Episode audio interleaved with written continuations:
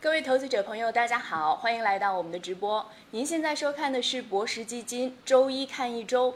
那么每周一的早上九点到九点半，在开盘之前呢，我们都会跟大家来回顾一下上周的市场，并且展望一下未来我们的整体趋势。那么今天呢，给大家请来的是大家非常熟悉的博时基金首席市场策略分析师陈奥总。奥总跟大家打个招呼。 Hello，各位朋友们，大家早上好！非常开心又在周一看一周节目哈，跟大家一起来聊聊市场。奥总，你应该知道现在大家最关心的两个板块了哈，一个是权权益市场，一个是这个债市。对那么我们今天一开始呢，就跟大家来回顾一下上周的整体市场。那首先我们来先说一下权益市场吧。其实呢，从上周整体的表现来看的话，其实还整体是非常不错的。那投资者们呢，对于权益这一块儿，现在好像稍微有了一点信心。那我们来复盘一下上周的市场行情是怎么样的，还有就是您觉得未来的话，权益市场整体的一个趋势会怎么走？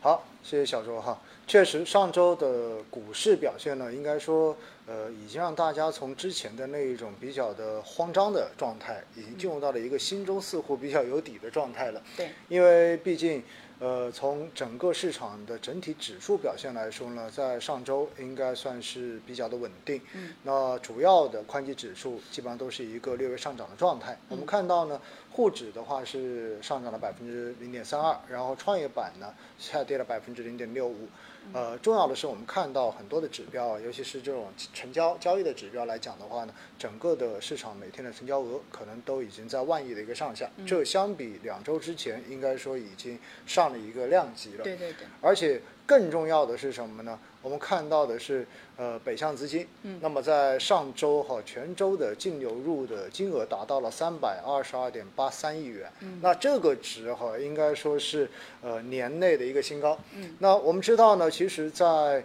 呃今年的应该是九月份到十月份之间，基本上北向资金是连续的大幅的净流出，嗯那么也给市场造成了非常多的情绪扰动。嗯因为虽然哈北向资金在整个成交的这个占比中间，呃，它其实只有百分之十上下这样的一个水平，嗯但是呢，呃，大家总喜欢把它叫做聪明资金。对， 哎，所以的话呢，我们说北向资金的这种流向啊，在很多时候会影响到市场的情绪。哎，它往外走，大家就会想，哎，它为什么要往外走？嗯是不是有什么我不知道的事情？嗯，而它往内，哎，大家就觉得那应该是不错。对，那其实呢，从这一点来讲哈，我们也可以看到另外一个指标，就是很明显的人民币对美元的这一个汇率，嗯实际上呢，在过去的这一段时间也有明显的开始上涨的趋嗯势。所以，我们觉得北向资金的这种净流入的状态哈，也跟人民币的汇率的稳定嗯走强，应该还是有比较明显的这种关系的。嗯但不管怎么样呢，我们可以看到哈，就是市场上面的这种交易的情绪，包括资金面的这种状况，都让大家的心变得更加的安定一些。就像小刘刚才说的，哎，大家可能对股市没那么担心了，对对不对？比较放心了。确实哈，因为当前市场的这一个呃政策的预期哈，已经开始逐渐的有一些改变。比如说，我们看到了呃疫情防控的新二十条，嗯对吧？而且呢，我们也看到了对于房地产的这一个十六条的相关的措施推出来，所以让大家对于接下来的这一个呃经济的预期，应该说已经有了一个更加正面的这种转变。那么当前的市场呢，应该是从政策预期的博弈阶段和进入到了政策效果的一个博弈阶段。说白了就是已经有政策出来了，嗯那到底它最后落实成什么样子，并且落实之后能够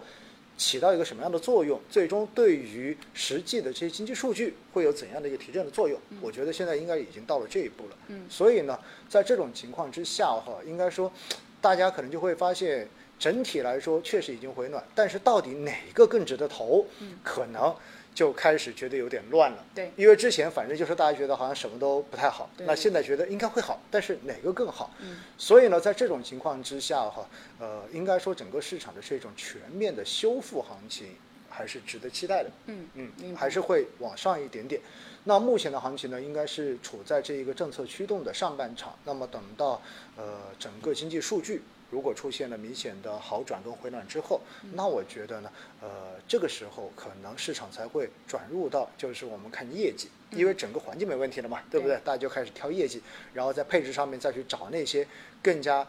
有业绩表现的好的这样的。行业也好，包括个股也好。所以呢，我觉得哈，大家还是呃可以在目前这个阶段相对而言显得更加的乐观一点点吧。嗯，明白。其实现在就像奥总刚才说的，是一个阶段到另一个阶段一个切换。嗯其实之前在这个整体权益市场可能比较低迷的时刻呢，很多人还是比较看好它长期的一个表现价值的。对然后，但是呢，呃，大家还是觉得这个时间到底说在什么时点启动，然后之后呢，可能是比较模糊，然后对有一些信心的丧失吧。然后之后呢，我们看到整体的各项数据也好，然后还有一些政策也好，然后逐渐的慢慢变好。那目前的话，我看到呃。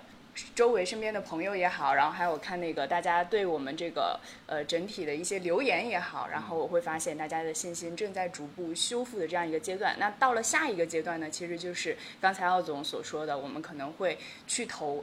具体的一个什么样的一个标的的这样一个选择，可能我们还是要看具体的行情，然后以及各项数据，然后以及对未来的一个判断再做决定。嗯，好的。那接下来我们就说一下债市吧，这个也是最近大家非常头疼啊。我相信很多这个投资者也是买了一些，比如说像一些银行理财产品对、固收基金啊等等。那最近大家可能这个看了账户之后，就是有一种不敢相信的感觉，因是为大家是觉得啊，这样的一个基金还可以这个呃回调。这样子嘛，然后之后可能也也比较懵。那目前的话，大那个奥总先对整体的一个债市进行一个回顾，然后给我们梳理一下为什么会造成这样的原因。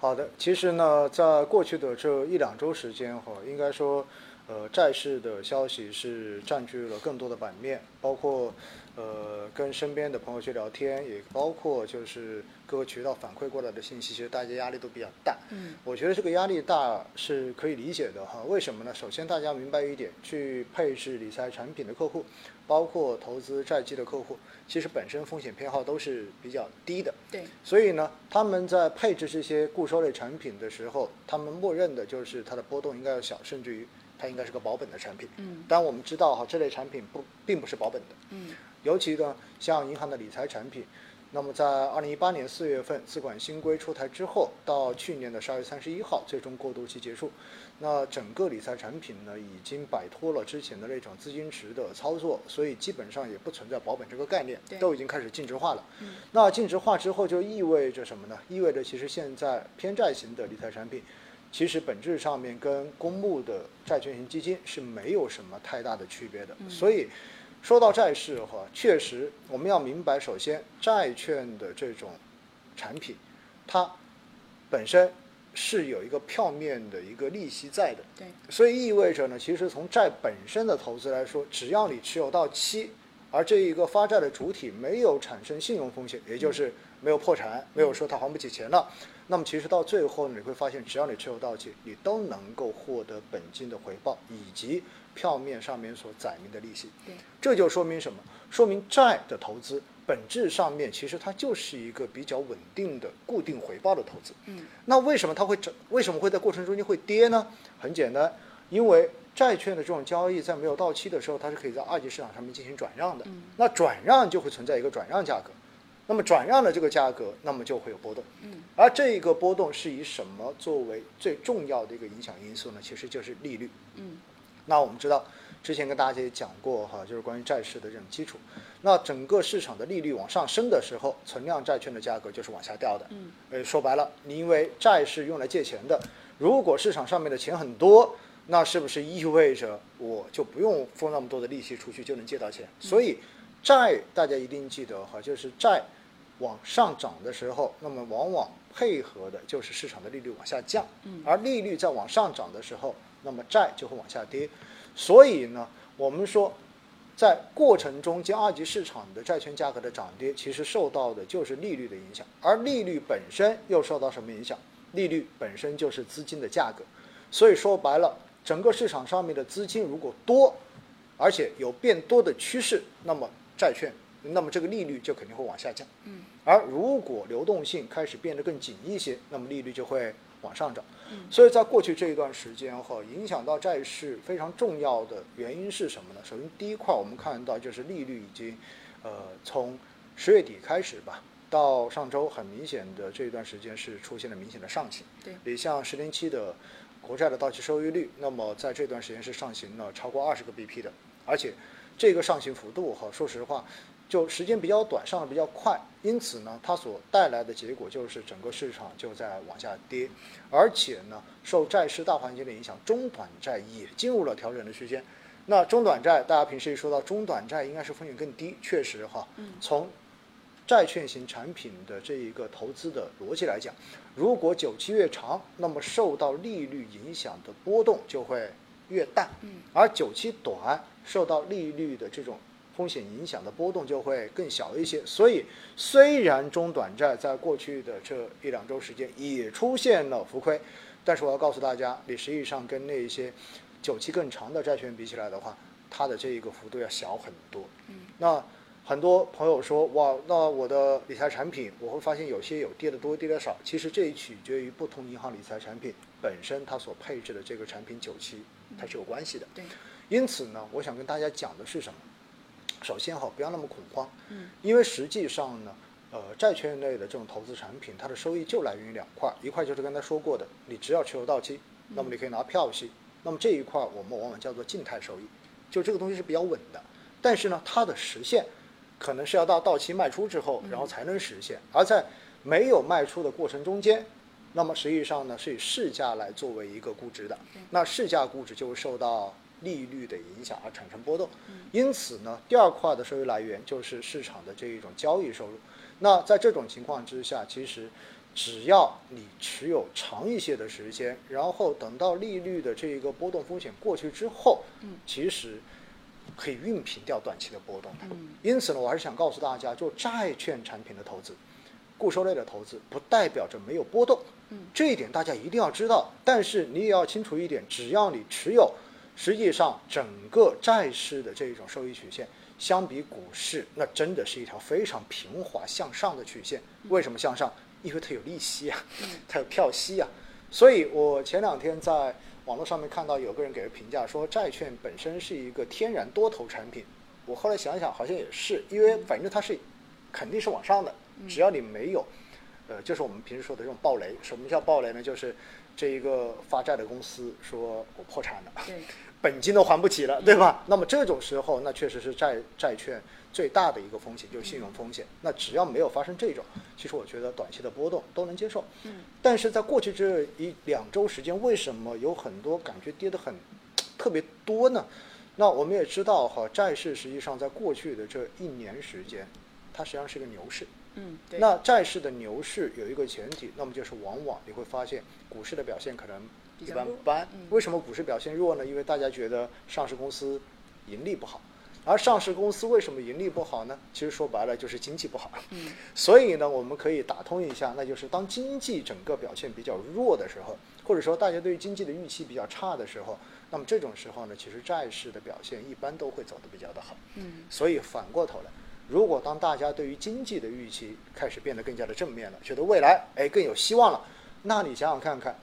我们说呃以债券本身的这种收益来讲哈，年化的平均收益正常来讲可能就是一个百分之五到百分之六左右，尤其是现在还是个降息，就是大的周期来看是一个不断往下降息的一个过程，所以未来收益率可能还更低。嗯那回过头来，如果等到经济往上走，大家觉得上市公司应该更赚钱，股票就会走得更好。对那么在这种情况之下，你会愿意去选择可能收益相对而言更低的债券投资，还是会选择有更高收益的股票投资呢？嗯，那你肯定会愿意选择股票嘛。对对，所以的话，我们就是说哈，实际上过去这段时间的这种债市下跌，很重要的一个原因就是刚才我们讲的第一个问题，嗯，因为大家对于未来的经济更有信心了。嗯所以这个时候你会发现，它就会出现两方面的问题。一方面，就是这些公司、这些企业，它愿意去贷款借钱了。嗯哎，我觉得未来我的这一个经营可能会更好一些，所以我愿意贷款、愿意借钱、愿意支付成本去扩大生产，嗯来为未来做准备。好了，当这个事情一做之后，我们在今年以来一直说，其实央行一直在做一件事情，叫做宽信用。大家还有印象吗？我们说宽货币跟宽信用对于债市是两个感觉，因为宽货币是指央妈把钱放出来，然后钱变得更多了。那这个钱如果变得更多，那么利率就会往下降，对不对？而宽信用是什么？宽信用是让更多的钱从金融体系去到实体经济，那不管是去到咱们自己手中你去买房做投资也好，还是去到企业手中去扩大生产也好，所以呢，其实当经济预期转好的时候，你会发现宽信用的这一步动作就会来得更大一些。嗯，当大家都愿意去借钱的时候，那是不是意味着在金融体系中间空转的资金就会变少？嗯所以在这种情况之下，它的利率就会上升。因此呢，我们就说这是过去这段时间，我们说因为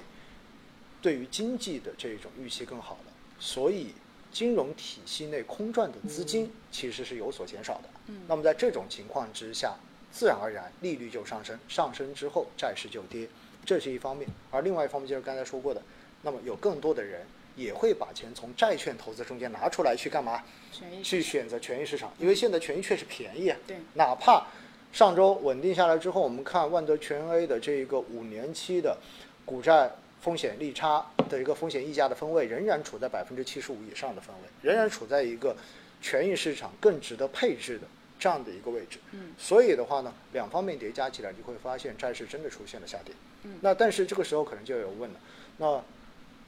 还会跌吗？嗯，对，这是大家最对，关这是大家心最关心的。首先哈，我们要知道一点，因为在过去的这一周时间，债市出现了调整，所以有很多持有债券产品的，或者说持有理财产品的投资者，出于对于短期波动的这种风险的厌恶，然后采取了赎回。嗯那么当这个赎回达到一定量的时候，哎，有可能超出了。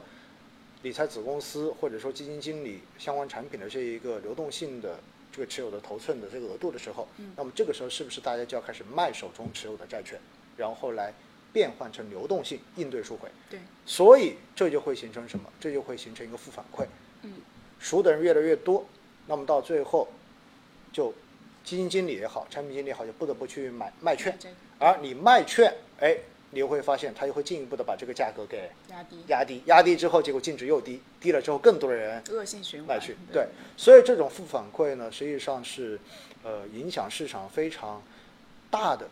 一个这样子的变化的过程。嗯那么这种过程哈，我也要告诉大家一点，实际上我们经常会说各种风险，说波动风险怎么风险，实际上对于金融投资来说，对于市场来说，最大的风险，无差别的风险叫做流动性风险。嗯也就是突然之间市场上流动性没有了。大家回想一下，二零二零年当时四月份美股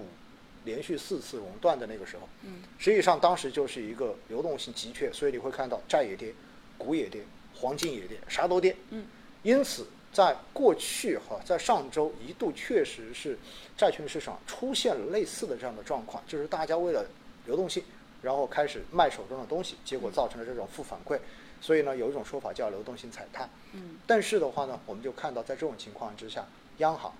马上就开始出手。那么央行没有直接喊话，但是央行在公开市场上面很明显的就开始进行了比较明显的这种净投放，对，因为市场上面担心的是什么？担心的是没有钱，利率下不去，利率还会往上。那么央行直接往市场中间投入了这样子的资金之后，OK，市场上的资金量开始变多，那么利率自然而然就会应声往下跌。嗯所以呢，从上周的周四周五两天，我们看到，包括十年期国债的到期收益率，包括短期的这种隔夜利率，应该说都明显的出现了企稳并且开始回落的状态。所以呢，我觉得哈，呃，债市实际上我们如果回顾中证全债指数，在过去二十年最大的年度跌幅，也就是百分之二点七左右。嗯那大家想想看看，在过去的两周，实际上债市从高点往下跌的话，可能有些都已经超过了这个值。对，那回过头来，也就意味着什么？意味着实际上呢，在过去的这两周时间，债市已经跌了一个非常大的幅度了。那未来继续再出现大跌的可能性，我个人觉得应该还是比较小的。嗯而且，你如果没有在这个之前把它卖掉，现在再卖其实已经没有什么太多意义了。对就是最痛苦的那个阶段，你已已经过经去了你已经持有过去了，结果你又把它卖掉，嗯然后卖掉，其实后面它又恢复到一个正常的一个债市的走势，也嗯就是慢慢的，对吧？嗯往上进行攀升的过程。所以我觉得大家没有必要过于的担心，嗯，好吧？？明白，其实这个也是要提醒大家一件事情，就是可能大家还是要不忘初心，就是可能大家当时买了这个债券，就是你买了这个银行理财产品或者固收基金也好，肯定是出于一个目的，就是你的这个风险偏好，当时买的时候肯定是希望它不要就是有特别大的波动。那现在大家看到说，好像权益市场特别好了，然后就有很多人就说把我这个债券最近好像跌，我把它拿出来吧，还是投到那个权益市场里去吧，说现在这个地方更好。嗯但是其实呢，这个如果说你连债券的这个波动都接受不了的话，那在权益市场里面，这种波动是非常平常的。这说个说说对权益跌个百分之二，那是一天的事情啊，对吧？对， 这个可能就是大家更承受不了的，可能你对要想清楚这件事情。然后还有就是债券呢，它一直都是资产配置里面不可或缺的一部分，所以说你想要配置权益，OK 是可以的。那你想配置这个权益的同时，你这个债券打底还是嗯要有的，所以我们还是要用一个更长时间的这个角度来看这个产品。那如果说呃债券跌了一点，然后你就赎回了。那我是觉得可能在其他品类的投资上面，这个危险是更大的。对，所以呢，我觉得对于广大的投资人而言哈，嗯大家总是习惯于去选择时点，嗯也总希望自己能够买在每一个资产、每一个市场的最低点，对然后能够卖在最 高点。说实话，如果这种事情做得到的话，那真的是神仙，对对吧？真的是神仙。那对，那大家基本上投资好像不是什么难的事儿了哈。 如果如果在屏幕前真的有这样的朋友哈，我觉嗯得赶紧跟我联系，然后我觉得我把我的钱都交给你帮我打理就好了。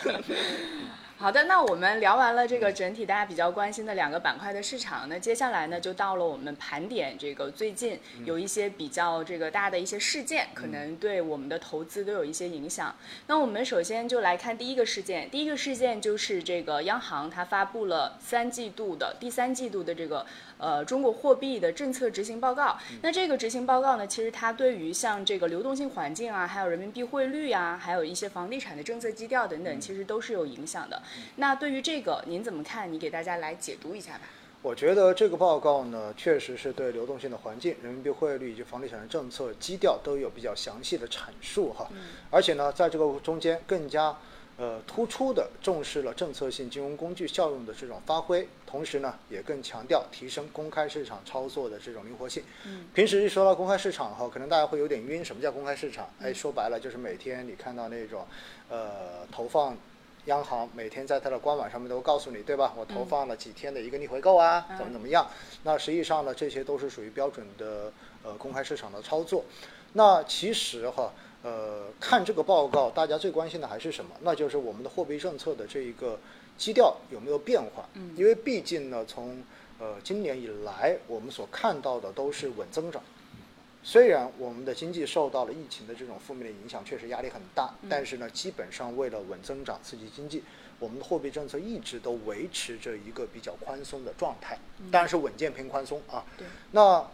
过去的这一段时间，就好像刚才我们说到债市，因为大家发现利率在往上行，所以呢，似乎市场上的流动性有开始收紧的这一种趋势，这也是大家为什么会觉得债市有点担心的原因。那这一次的这一个报告中间哈，就其实最终表态出来的仍然还是什么？仍然还是我们货币政策稳健偏宽松的这个基调是没有变的。嗯，我觉得这是给市场也是稳了一下，也是给出了一个定心丸。那重要的还是什么？要助力经济运行在合理的区间。嗯那我们知道，今年确实哈，尤其是二季度受华东当时疫情的这个影响，包括呃现在的这段时间，我们看到疫情在全国的这一种呃散发，其实压力都还挺大的。对。那么在这种情况之下呢，如何去让经济能够维持在一个必要的运行合理的区间，能够去对冲掉相关的这种负面影响？那么从这一点来考虑，我觉得大家对于货币政策的这一种迅速收紧或者说这种力度哈，我觉得不用过于的担心，因为这个基调非常的清楚。那应该说呢，呃，我们通过这个报告可以看到，央行对内部经济的态度应该是已经开始转为积极，就是看到了经济在向好的这一个变化。嗯但是同时呢，也确实对于通胀的这个态度哈，然后有警惕结构性的通胀压力，变为防范未来的通胀反弹。虽然我们看到十月份的这一个 CPI 的数据其实是低于预期的。嗯但是我们也看到，因为之前跟大家讲到中国通胀的时候，特别强调的就是一个猪肉价格，另外一个就是油，所以说猪油共振，这是最担心的一个问题。那么从目前来讲呢，确实这个猪肉价格的上涨的态势仍然还是非常明显的，所以国家也有不断的有政策出来进行调整。那从这一点来讲呢，我们也看到，就意味着实际上它是不可能搞大水漫灌的。嗯这一次在报告中间也特别强调，绝对不会大水漫灌，但是又特别提到了什么呢？又还是提到了就精准防疫优化之后的这个消费的动能在嗯要快速释放，而且总需求复苏升温，它本身确实是在一个进行中，但是所有的政策都有一个滞后性。嗯那如果现在我的货币政策过宽，有可能就会导致后面通胀嗯会突然之间就上来了。嗯所以这一点的话呢，在这个报告中间也可以看得比较的清楚。嗯所以呢，我们觉得哈，其实最终看下来之后呢，呃，仍然是处在一个相对而言中性偏宽的这样的一个状态。嗯就不会说我为了救经济，我就夸全部都撒出去了，我还是要担心未来，还是要把这个拳头收紧，但是一定要保证经济是一个比较合理的状态。所以呢，我觉得基本上是一脉相承哈，嗯就是延续了央行自今年以来每个季度这样的表态吧。嗯，明白。其实还是就是记住这个关键词，它没有变，是稳健偏宽松目前这样的一个政策。嗯好的，那接下来我们看一下第二个事件，那这个也是大家很关注的了，就是有关于房价，因为这个十月份全国房价数据已经出炉了，然后但是在整个数据上，大家还是可以看到，目前的话，这个十月份出炉的这个数据还是这个房价总体是下行的一个趋势。嗯那其实很多人对于房价，因为目前来说还是一个嗯不太觉得不太明朗、比较悲观的一个态度。那您觉得这个目前它处于一个什么样的阶段？嗯其实从销售数据来讲呢，应该说十月份的房地产市场的压力还是相当大的。对，因为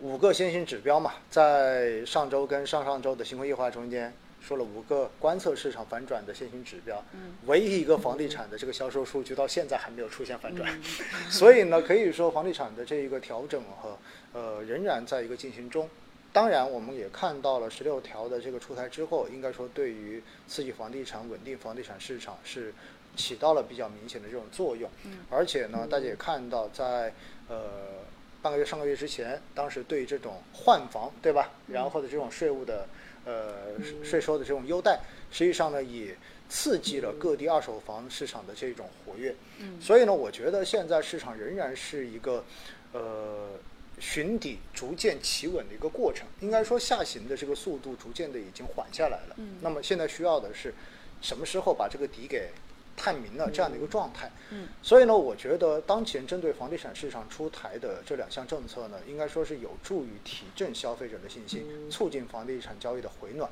那短期房地产板块的估值哈是呃也出现了一定的反弹，我们也看到，对不对？那当然反弹之后呢，呃，在统计这些估值数据的时候，今天早上我还看到有人说，哇，好不容易房地产在反弹了一下，怎么 P 的估值就已经到百分之百分位了？怎么会这么高？我说，首先哈，大家对于房房地产的这种估值，你要明白一点，第一。呃，如果你看 PE 的话，那确实啊，过去这几年房地产的这种下行，上市公司的盈利状况都不好啊，嗯 对吧？这是很重要一点。而更重要的是，房地产它是一个重资产的行业，所以它更多的是看的 PB，也就是市净率的估值。嗯那么从市净率来讲，其实现在房地产的这个估值并不高的，仍然是处在一个低位。所以呢，我觉得哈，目前市场就是处在一个这样的一个状态，因此大家对于房地产的这种信心，它也需要时间去修复。而房地产企业的财务状况，也包括房地产本身的信企业本身的信心，它也需要时间去修复。嗯因此呢，我觉得整个市场现在就是处在一个逐步的接近底部，并且去寻求底部，然后未来开始逐步缓慢的稳定下来，嗯并有可能出现缓慢回升的这样的一个状态吧。嗯那如果对于要买房的朋友们来说哈，其实慢慢的可能已经接近到一个非常好的时机了，嗯因为确实从金融政策来讲的话，也可以给你更多的支持，对吧？包括你的贷款的利息啊，包括你贷款的获得度啊，然后也包括你首付的这一个比例啊，可能都会有更加有利于大家的这种局面出现。嗯。好的，明白。其实这个看起来还目前这个整体的确实对买房的人是比较对友好的，那大家可以关注一下。那呃，最后因为我们时间也到了，然后我们就不一一看之后的一个事件了。最后的话，奥总，你有没有什么这个风险的提示目前给到大家的？其实我觉得，对于目前市场来讲，哈，还是一样，就是大家中长期的这个战略上面，我觉得是可以乐观一点的，因为毕竟呢，就是像我们之前说的，经济的这个复苏，应该说大家都会有比较强的预期了。那么在这种预期之下呢，应该说股票市场的投资情绪会有明显的回暖，所以在这种情况之下呢，市场有可能就不会再像之前那样子，就是大家一提到市场，全部的情绪都是很悲观的，因为我们看到市场也回到三千一百点的这个上下了，对吧？那在这种时候呢，其实我最担心的是什么？最担心的很多人就开始懊恼，就是之前两千八百点的时候没买，对吧？然后这个时候又开始忘记风险，开始咣咣咣直接冲进去，直接干进嗯好时去候啊，嗯哎，这个就不要了哈，因为短期的这个波动风险仍然是存在的对，因为现在的这一波的稳下来，外部是因为大家觉得美联储的这一个呃加息的嗯政策有可能缓下来，对甚至于明年会出现到由紧到松的反转。所以在这种情况之下呢，外部的环境相对而言也会比较有利，而内部的话呢，也是因为我们刚才说了是吧，这种新的防控政策的调整啦、然后包括呃这种对房地产的这种相关的措施啦、让大家对于经济的这种稳住也有了更强的预期。但是大家要知道，这些都是预期，嗯，那预期有可能实现，有可能实现不了，对有可能有预期差，而且市场是不是已经提前反映了相关的预期？嗯，我觉得大家都要考虑这一点，所以我还是要提醒大家，短期的波动风险要有足够的心理准备，千万不要。总是在两个 极端，在这里跑来跑来回去徘徊。对，然后针对债市呢，其实刚才也说得很清楚了。那么小卓也特别跟大家又提醒了，嗯那么债券类的资产，它本来就是配置性的资产，嗯而且在我们的资产配置中间，低风险的这种投资组合就是一个中长期增值，而且比较少的去承担高波动风险的这样子的一类的配置。嗯，所以呢，我觉得大家不要对于短期的这种债市的波动，这么敏感，哎，对，过于敏感真的没有什么太多必要的。实际上，真正想起来哈，这就好像，呃，在以前，像我们父辈去买很多理财产品一样，然后挑来挑去，最后发现就在乎那百分之零点一的收益。对最后呢，一算下来，其实算一下持有期前后减掉之后，可能到最后你会发现拿到手里差不了几块钱。 对。所以真的是没必要把很多短期的东西放得过大，好不好？好的，明白。好的，那非常感谢奥总今天给我们带来的分享。那么下周的同一时间，每周一的九点到九点半，我们继续见面，然后给大家解读之前的市场，然后展望未来的市场。那我们今天的周一看一周到这里就结束了，非常感谢各位的收看，我们下期再会，拜拜。拜拜。